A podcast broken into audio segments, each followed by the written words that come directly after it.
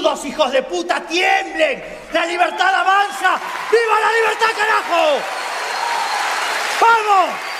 Él es Javier Milei y podría convertirse en el nuevo presidente de la República Argentina. No deja de subir en las encuestas y es apoyado también por personas de extracción humilde, trabajadores informales, muchos de ellos, en un país que está sufriendo desde hace bastantes años un progresivo proceso de lumpenización, esto es, de creciente aumento de la marginalidad social. Milei, que se define a sí mismo como liberal libertario, es partidario del anarcocapitalismo, de la supresión del Banco Central argentino, de la dolarización de la economía para, supuestamente y según él, acabar con la galopante inflación del país. Y también es partidario de muchas más cosas. Ha recibido el apoyo de la Fundación Atlas, que surgió en el Imperio Británico en 1853, fundada por Sidney y Beatrice Webb, y que inicialmente apoyó a los socialistas fabianos de George Bernard Shaw para evitar el crecimiento del marxismo, y que apoyó también el auge del fascista Benito Mussolini en Italia. Acabada la Segunda Guerra Mundial, la Fundación Atlas abrazó el liberalismo y dedicó todos sus esfuerzos a combatir el comunismo soviético en la Primera Guerra Fría. Hoy día tiene sede en 98 países y recibe financiación del Jockey Club en Argentina y a nivel internacional de transnacionales como Pfizer, la de las vacunas contra el COVID-19, Dutch Shell, ExxonMobil, Philip Morris y Project and Gamble. Hoy día la fundación se ha convertido en una red, la red Atlas Network, con sede en Arlington, en el estado de Virginia, en los Estados Unidos de Norteamérica, y recibe fondos del Departamento de Estado de los Estados Unidos y también de la Fundación Nacional para la Democracia, de claro corte anticomunista. La red Atlas apoyó al movimiento Brasil Libre contra la presidenta entonces del Brasil, Dilma Rousseff. También apoyó en Argentina a Mauricio Macri, en Chile a Sebastián Piñera, a medios como Infobae y, desde hace poco, al mentado Javier Milei. No obstante, alguien podrá preguntarse, ¿qué más da todo eso si lo que importa son las ideas de Javier Milei? Es decir, las ideas de la supuesta libertad económica frente al poder del Estado. Bien, en este vídeo vamos a mostrar de manera explícita cuáles son realmente no solo las ideas de Milei, en concreto, sino las ideas que realmente defienden, más allá de una abierta defensa de la esclavitud de la clase obrera respecto del capitalismo, decía, vamos a ver lo que realmente defienden algunos de los más insignes representantes de lo que hoy se llama liberalismo, tanto vivos como fallecidos. Algunas de esas ideas son tremendamente absurdas, otras inquietantes y perturbadoras, y muchas de auténtica pesadilla distópica. Te aviso, y parafraseando al youtuber Dross Rotsang, que las frases que vas a escuchar en este vídeo te van a dar mucho en qué pensar, sobre todo esta noche antes de ir a dormir. Prepárate bien porque estas son las siete frases de liberales, libertarios y pubertarios más perturbadoras. Pero antes, pulgar arriba, deja tu comentario abajo Suscríbete a este canal si quieres más novedades audiovisuales de materialismo político. Comparte este vídeo con familiares, amigos y allegados, sean seguidores de mi ley y del liberalismo como si no, y tengan intención de votarle o no. Si quieres apoyar económicamente este canal para que mejore su tecnología, puedes hacerte Patreon mío griego, romano o hispano, y por supuesto disfruta de su contenido. Sin más, comencemos.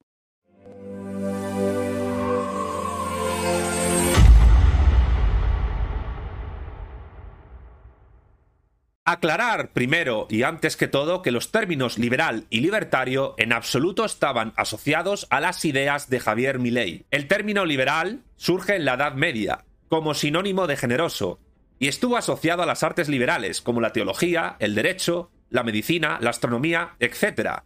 Frente a las artes serviles como la artesanía, la agricultura, las artes que realizaba la clase obrera incipiente en la Baja Edad Media, el incipiente proletariado, el campesinado, etc. En el siglo XIX fue el movimiento que luchó en España contra la invasión napoleónica y que durante ese siglo luchó también contra el carlismo. La tradición Whig anglosajona acabó apropiándose del término y lo asoció a sus ideas, en parte alejadas de los liberales españoles originales. Por su parte, el término libertario estuvo asociado a la tercera generación de las izquierdas políticamente definidas.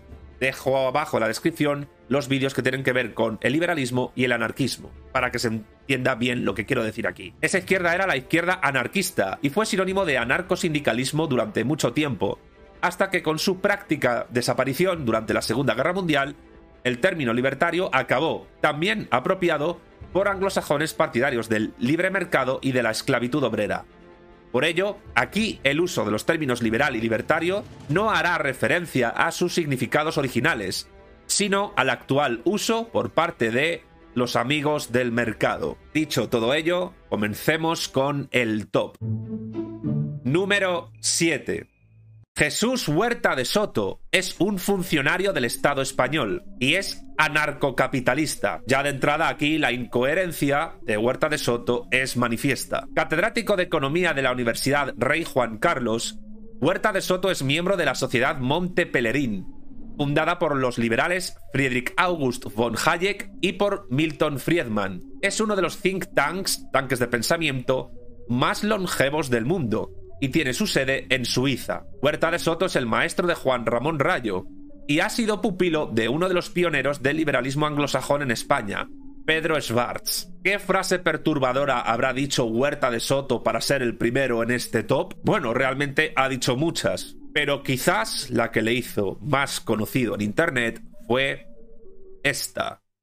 ¿A qué se debe la caída del Imperio Romano? La versión oficial que hemos escuchado o hemos leído o hemos estudiado en los libros, en el colegio, en el instituto, es que es por culpa de los bárbaros. Pero no es así. Los bárbaros de siempre venían presionando en el imperio y este defendiéndose con más o menos éxito, incluso absorbiendo, incluyendo dentro de su civilización a los bárbaros. ¿Qué es lo que le pasó al imperio romano? Básicamente el imperio romano se derrumba como consecuencia del socialismo. Sí, el imperio romano cayó, según Huerta de Soto, por el socialismo. Para estos liberal libertarios, socialismo es cuando el Estado hace cosas y comunismo es cuando el Estado hace muchas cosas. Por tanto, para Huerta de Soto, el imperio romano cayó por hacer cosas. Pero ¿realmente el imperio romano cayó por ser socialista? ¿Por tratar de implementar una suerte de estado del bienestar en todos sus dominios? ¿O cayó por socializar los medios de producción abolir la esclavitud y elevar a los obreros y a los esclavos a la condición de clase dominante, que sería la definición de los primeros instantes del socialismo según el propio Carlos Marx, por cierto. Realmente no. Es más, un reciente libro desmiente esto que dice Huerta de Soto. Se trata de El águila y los cuervos, la caída del imperio romano, escrito por el historiador español José Soto Chica, uno de los mayores expertos vivos actualmente en ese periodo histórico que se llama Antigüedad Tardía, y del cual, por cierto, yo hablé en mi cuarto libro, Breve Historia de la Economía, como periodo de transición entre el modo de producción esclavista y el modo de producción feudal. En el libro de Soto Chica se afirma, contra la tesis de Huerta de Soto, que la caída del Imperio Romano de Occidente fue multicausal, y contrastaba con la prosperidad del Imperio Romano de Oriente, llamado luego Imperio Bizantino. Ambos se enfrentaron a los mismos males, cambios climáticos, invasiones bárbaras, guerras, crisis económicas, pero Constantinopla sobrevivió y Roma cayó en el año 476. ¿Por qué? En el Águila y los Cuervos, Sotochica sostiene que las clases dominantes romanas, cada vez más desafectas con el poder político y económico del imperio, concentraron la riqueza en muy pocas manos y éstas dejaron de pagar impuestos y se produjeron desequilibrios de poder. Así pues, la caída del Imperio Romano no se produjo por el socialismo, como afirma Huerta de Soto, sino por todo lo contrario, por el individualismo y el elitismo extremo de las élites y las clases dominantes del Imperio Romano de Occidente. Número 7. Número 6. Y aquí encontramos al propio Javier Milei. Las burradas que este individuo ha dicho son innumerables, desde defender la independencia de Buenos Aires, a partir Argentina en dos, hasta decir sentirse identificado con Margaret Thatcher, la mujer que lideró al Reino Unido en la Guerra de las Malvinas y que amenazó con bombardear atómicamente Buenos Aires y Córdoba, Pero una de las más perturbadoras que Milei ha expuesto públicamente es su defensa de la mafia. En esta entrevista, que voy a colgar a continuación, lo hizo, aunque no es la única que lo hizo. Dentro vídeo. Si yo tuviera que elegir entre el Estado y la mafia, me quedo con la mafia. Porque la mafia tiene códigos, la mafia cumple, la mafia no miente y sobre todas las cosas, la mafia compite. Mi ley parte de un error manifiesto, y es que los estados también compiten entre sí. Compiten también por construir y ampliar mercados, pues las empresas capitalistas no son nada sin los estados. Y la dialéctica de clases, de estados y de imperios es el motor de la historia. ¿La mafia cumple? ¿En qué sentido? La palabra mafia ha quedado en desuso para referirse a un fenómeno mucho más grande, el crimen organizado. Ya mafia solo sirve para referirse románticamente al crimen organizado propio de Italia, pero lejos de ser, como en la película El Padrino, la Cosa Nostra, la Camorra o la Andrangheta son mucho peores. Narcotráfico, asesinatos a sangre fría, sicariato, tráfico de personas, prostitución forzada, ejecuciones grabadas en vídeo como snuff movies, pornografía infantil, terrorismo, narcoguerrillas, usura, blanqueo de capitales, robos a mano armada, secuestros, torturas, sobornos, incluso guerras entre mafias. En 1962 se produjo la llamada Primera Guerra de la Mafia, interna en la Cosa Nostra italiana, y entre 1980 y 1983 la segunda, en la que fueron asesinadas hasta mil personas.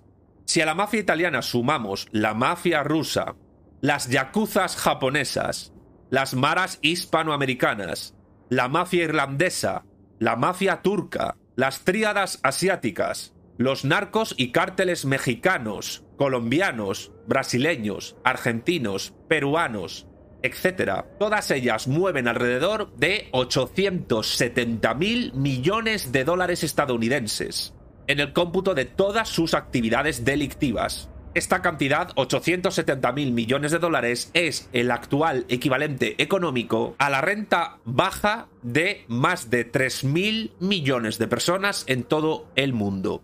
Es decir, el dinero que manejan todas las mafias y todos los grupos de crimen organizado equivale al dinero que disponen para sí las personas más pobres de nuestro planeta. Y cada año la tasa de homicidios que realiza el crimen organizado es de 7,6 por cada 100.000 habitantes.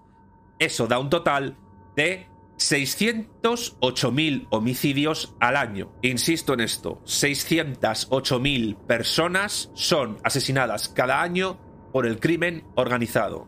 Esto es lo que defiende Javier Milei. Número 6. Número 5. Este es el decreto en alemán por el cual el partido fascista austríaco de la década de 1930, el Frente Patriótico, se conformó como partido único en Austria en 1936, cuando su máximo líder entonces era Kurt Schuschnigg.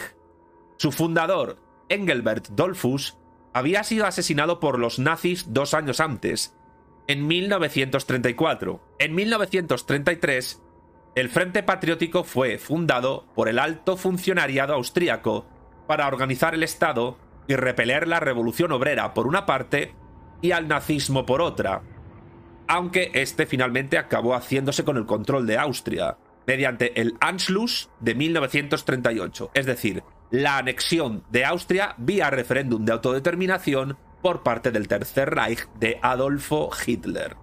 El Frente Patriótico Austríaco se fundó en marzo de 1933 y no fue hasta abril de 1934, tres meses antes de ser asesinado su fundador Dolfus, cuando fue obligatorio para el funcionariado austríaco el pertenecer a dicho partido.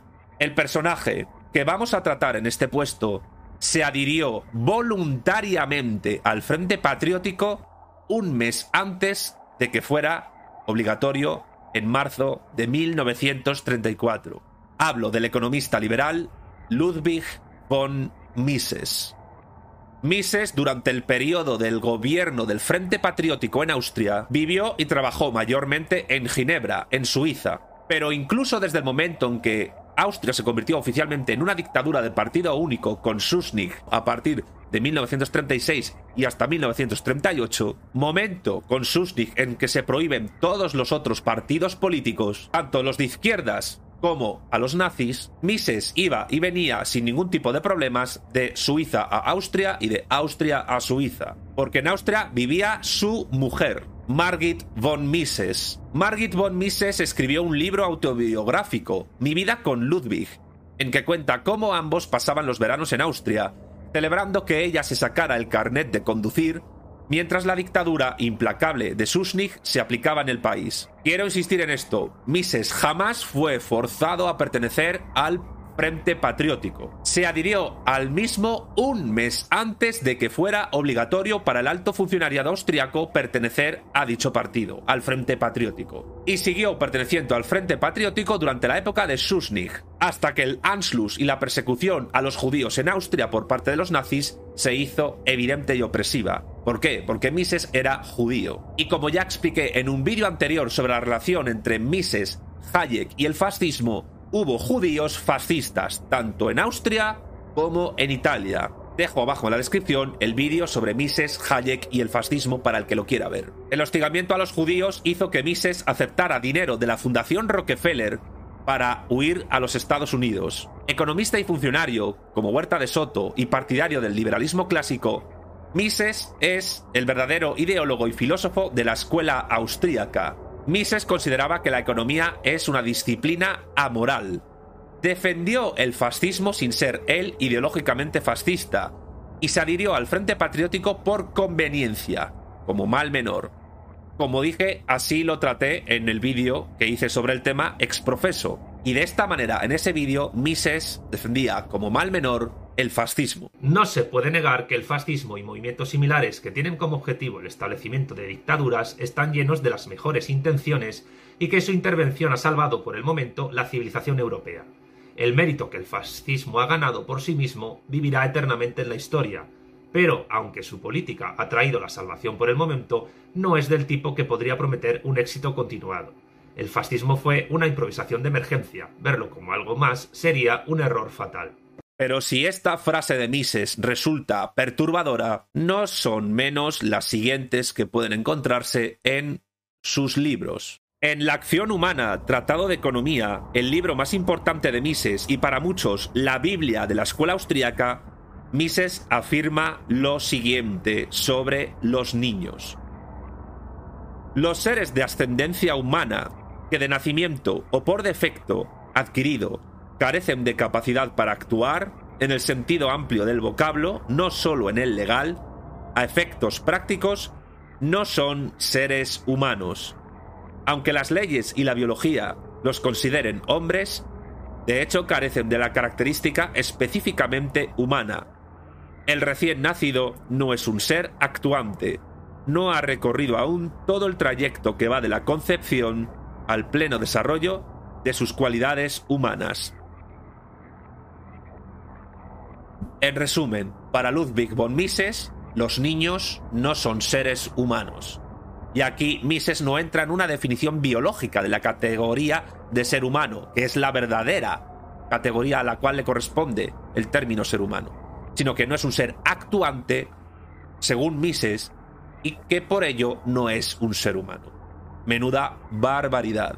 ¿Y qué decía Mises sobre la prostitución? En el socialismo, análisis económico y sociológico, afirma lo siguiente. Hay mujeres que se prostituyen porque les gusta el macho y otras por motivos económicos.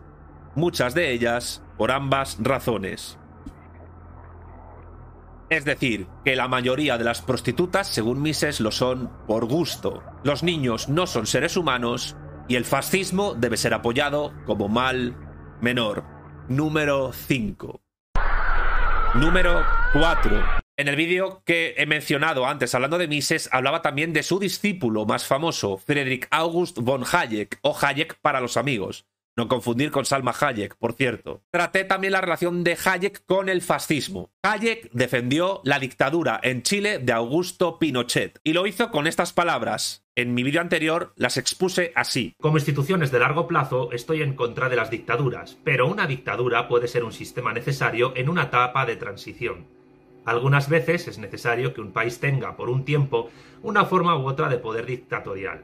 Como entenderá, es posible que un dictador gobierne de manera liberal y también es posible que una democracia gobierne con total falta de liberalismo. Personalmente prefiero una dictadura liberal que una democracia exenta de liberalismo. Mi impresión personal sobre Chile es que veremos una transición de un gobierno dictatorial a un gobierno liberal y puede ser necesario que se mantengan ciertas fuerzas dictatoriales. No obstante, el grado de amoralidad que Hayek ha llegado a demostrar en sus ideas, en sus escritos, va más allá del apoyo táctico político, también contra el comunismo, a dictaduras militares liberales. Hayek, el único miembro de la escuela austríaca que por ahora ha ganado un premio Nobel de Economía, llegó a defender el no ayudar a alguien que se muere de hambre.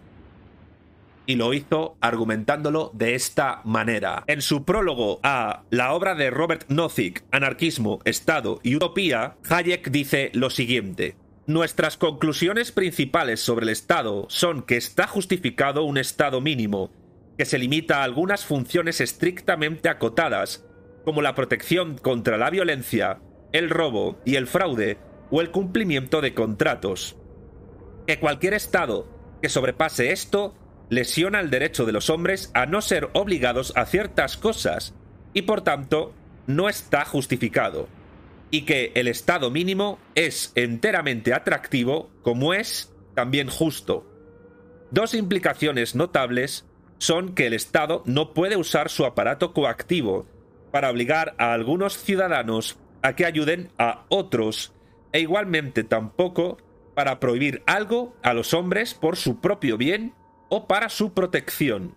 Aunque para estos fines solo están excluidas las vías coactivas y no las voluntarias, muchas personas rechazarán inmediatamente estas conclusiones porque sencillamente no quieren aceptar una indiferencia tan evidente ante la necesidad y sufrimiento de los otros. Conozco esa reacción era la mía cuando comencé a considerar estas ideas. Mi reticencia anterior ya no está presente en este volumen, puesto que ha desaparecido. Con el tiempo me he acostumbrado a esta idea y a sus consecuencias. Número 4. Y que esta frase de Hayek te prepare, porque el podio de este top nos sitúa ante individuos con ideas realmente oscuras. Número 3. Hans Hermann Hoppe es uno de los más polémicos liberales existentes. Oriundo de Alemania, este economista y filósofo ha causado controversia, incluso dentro de su propio campo ideológico. En su libro Monarquía, Democracia y Orden Natural, llega a defender que la democracia liberal es la causa principal de la, según él, descivilización que barre al mundo tras la Primera Guerra Mundial. Hoppe ha llegado a defender la monarquía con propiedad privada anarcocapitalista como sistema político ideal y con más libertades. Ha llegado a defender que todos los estados del mundo se fragmenten en pequeñas unidades políticas como Singapur y que solo se conecten entre ellos a través del libre mercado más salvaje. Por lo que sí, Hans Hermann Hoppe es un absoluto defensor del derecho de autodeterminación, esto es, del separatismo, de la secesión. Hoppe ha defendido que sean compañías privadas las que regulen todas y cada una de las relaciones internacionales, que ya no serían tales, porque todo estaría en manos de corporaciones. Defiende que existan comunidades en las que pueda existir la esclavitud voluntaria y que la libertad sea total en ausencia de coacción y fraude, aunque el número uno de este top incluso llega a defender el fraude, el engaño y la difamación como formas de libertad de expresión. Pope defiende que existan comunidades en las que los propietarios de las tierras puedan excluir de las mismas a quienes crean conveniente incluso por motivos raciales, étnicos o religiosos. Y dentro de la defensa de uno de los dogmas de la escuela austríaca, el de la preferencia temporal, según el cual una persona puede preferir consumir hoy en vez de ahorrar para el futuro, dijo algo absolutamente homófobo.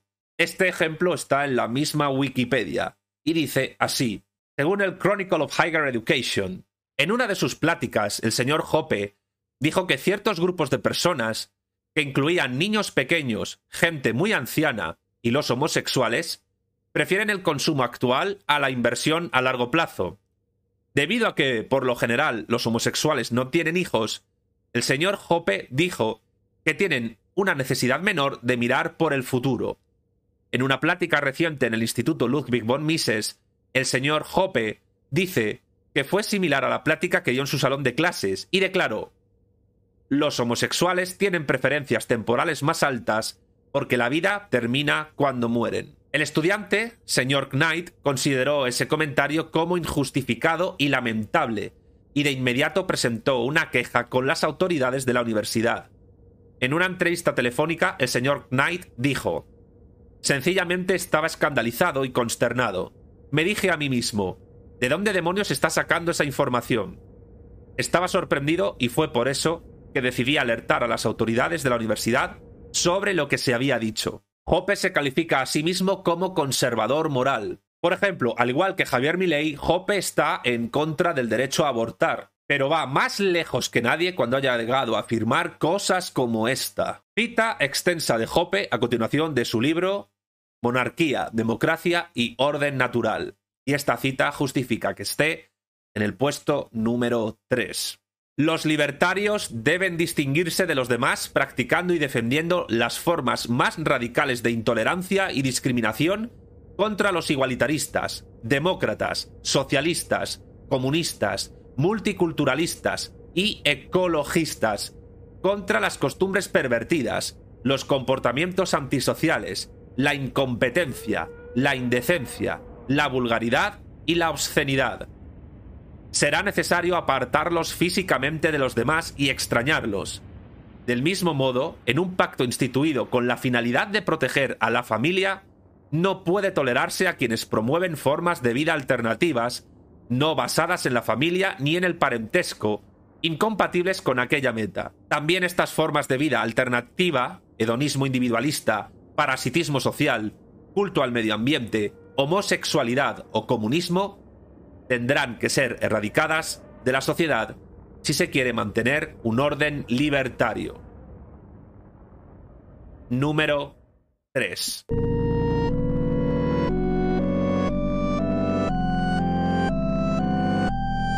Número 2. La medalla de plata de este top se la lleva un economista español fallecido en el año 2019. Su nombre era Jorge Balín. Calificado por el Partido Libertario de Juan Pina como un brillante defensor de las ideas de la libertad, Balín se hizo famoso en Internet en el año 2004 por un extenso artículo llamado Héroes de la Libertad. En él defendía como eso, como héroes de la libertad, a los traficantes de niños, a los falsificadores de marcas, a los que trabajan en el dinero negro, a los capitalistas que contaminan la biosfera, a los especuladores, al capitalista explotador, aunque realmente todo capitalista explota a los obreros. Y esto ocurre aunque los capitalistas sean buenas personas, que pueden serlo, porque ese es el papel que le toca a los capitalistas en la estructura económica de la modernidad, como diría Felipe Martínez Marzoa en su magnífica obra La filosofía del capital. Balin también defendió como héroes de la libertad al chantajista, al traficante de armas, al corredor de apuestas ilegales, al traficante de drogas, a los matones, al turista sexual, a la prostituta y, sí, también defendió la prostitución infantil. Balín luego trató de recoger cable y dijo que realmente no defendió nunca la prostitución infantil, pero que criticó la hipocresía que alrededor de este tema se generaba en muchos ámbitos de debate ideológico. Balin afirmó que en un país capitalista y rico, cuidado con esto, no existiría la prostitución infantil, que es algo propio de países pobres. Aunque, aunque esto le fastidia a Balín y a otros, los países pobres también son capitalistas. Pues capitalismo no es igual a ser rico, es igual a contradicciones sociales dentro de una estructura generalizada de explotación de la burguesía sobre la clase obrera. Para la posteridad quedó este infame párrafo del artículo Héroes de la Libertad de Jorge Balín, que justifica su puesto número 2 en este ranking infernal. Si usted mantiene una relación sexual con una joven de 13 años y después se va, eso no es ilegal en España. Al menos esa era la situación hasta el año 1999, que fue a partir de ese año cuando la edad mínima era de 13 años. De manera un poco indefinida, en 1822 en la legislación española se estableció que era la edad de la pubertad la edad de, de consentimiento sexual pactado. Y esto se cambió en 1870 cuando se estableció que la edad mínima era de 12 años. Esto no se cambió, como ya he dicho, hasta 1999, cuando entonces se estableció en 13 años. Sin embargo, en 2015 la edad legal se subió hasta los 16. Por tanto, a partir de entonces en España solo se pueden tener relaciones sexuales legales con personas mayores de 16 años. Pero sigamos con la cita de Jorge Balín. Pero si usted le paga, está cometiendo un acto ilegal y puede ingresar en la cárcel incluso. La ley no está castigando el hecho en sí, sino las relaciones mutuas y consentidas del comercio. En la misma pena incurrirá el que se lucre explotando la prostitución de otra persona, aun con el consentimiento de la misma. Si usted compra una fotografía de un menor de edad que se pueda considerar pornográfica, también será castigado por la ley. Probablemente la prostituta infantil no quiera serlo, pero a nadie le gusta trabajar. Nosotros trabajamos para vivir mejor y satisfacer a la comunidad lucrándonos con, por ello. La prostituta menor de edad suele trabajar no para vivir mejor, sino para sobrevivir en la mayoría de casos. Al prohibirle su libre elección a trabajar y obligarla a estudiar, le estamos negando una fuente de financiación fundamental para ella y su familia. La prostituta infantil suele estar en países pobres donde apenas tiene alternativas. Su trabajo le permite sobrevivir y no vivir mejor. Quiero subrayar esto de Balín. Insisto, al prohibirle su libre elección a trabajar y obligarla a estudiar, le estamos negando una fuente de financiación fundamental para ella y su familia. La prostituta infantil suele estar en países pobres donde apenas tiene alternativas. Primero, esto es mucho suponer porque está demostrado que también hay prostitución infantil en países desarrollados. Pero cuidado con esta mentalidad peligrosa que tenía Jorge Balín. ¿Acaso esta mentalidad de Balín no es realmente racista y colonialista o neocolonialista? ¿Acaso considerar que es mejor permitir la prostitución infantil en el tercer mundo no es un acto de neocolonialismo por parte de este liberal libertario pubertario fallecido? ¿Qué dirías tú? Por favor, dime en tus comentarios lo que consideras. Número 2.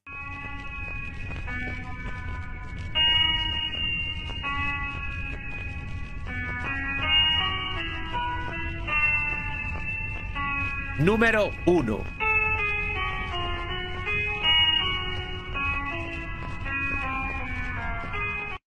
Luego de todo lo visto, ¿qué puede quedar en el primer lugar? ¿Quién puede ser el mandamás de los mandamases de los perturbados liberales, libertarios y pubertarios? ¿Quién puede haber dicho y defendido las ideas más atroces dentro de esta ideología que Javier Milei representa y que quiere aplicar en Argentina si llega a la presidencia del gobierno? Todo lo visto hasta ahora está lleno de oscuridad. Sin embargo, quien se lleva la palma en este top, quien se corona con el oro en el puesto número uno es el historiador, politólogo y economista estadounidense Murray Rothbard. Discípulo directo de Mises, cuando éste fue a vivir a Estados Unidos, Murray Rothbard es un auténtico peso pesado del anarcocapitalismo. Al final de su vida, sus ideas dieron pie al paleolibertarismo, que remonta a sus inicios a la llamada vieja derecha estadounidense, y que trató de influir ideológicamente en la clase obrera de Estados Unidos. Muchas de las ideas de Rothbard han influido en el movimiento neoconservador de Donald Trump. Pero, ¿qué es lo que le pone en un lugar tan alto? Lo que coloca a Rothbard en el puesto número uno de este top es que él ha sido el mayor defensor instaurar el mercado de niños. Y lo defendió así. En su obra La ética de la libertad, Murray Rothbard afirmó que, como un padre puede tener la propiedad de su hijo, puede transferirlo a terceros, puede dar al niño en adopción o puede vender sus derechos sobre él en virtud de un contrato voluntario. En suma, tenemos que enfrentarnos al hecho de que en una sociedad absolutamente libre puede haber un floreciente mercado de niños. Rothbard defendía que los niños no son sujetos de derecho, que son realmente cosas que, siempre que no se escapen de casa o tengan edad para afirmarse como personas, al estilo de Mises, mientras eso no ocurra, son cosas, propiedad de sus padres. Y que por tanto, al ser cosas, los padres pueden comprarlos o venderlos. Al igual que los que no son padres también pueden comprar o vender niños. Sin ningún tipo de problema para Rothbard, quien, insisto, defendía el fraude, la mentira y la difamación como partes de la libertad de expresión.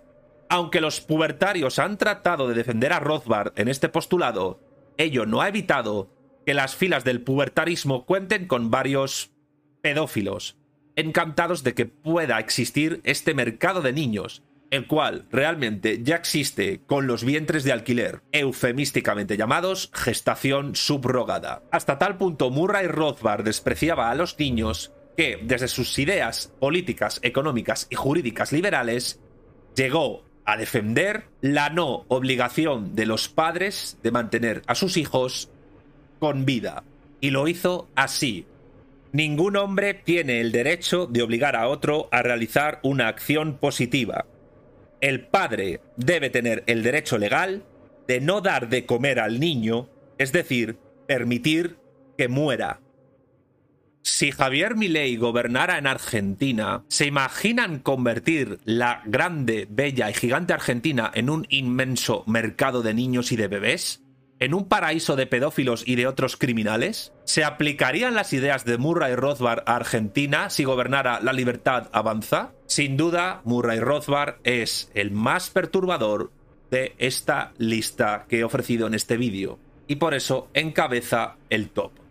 Número 1. Pequeña reflexión antes de despedirme.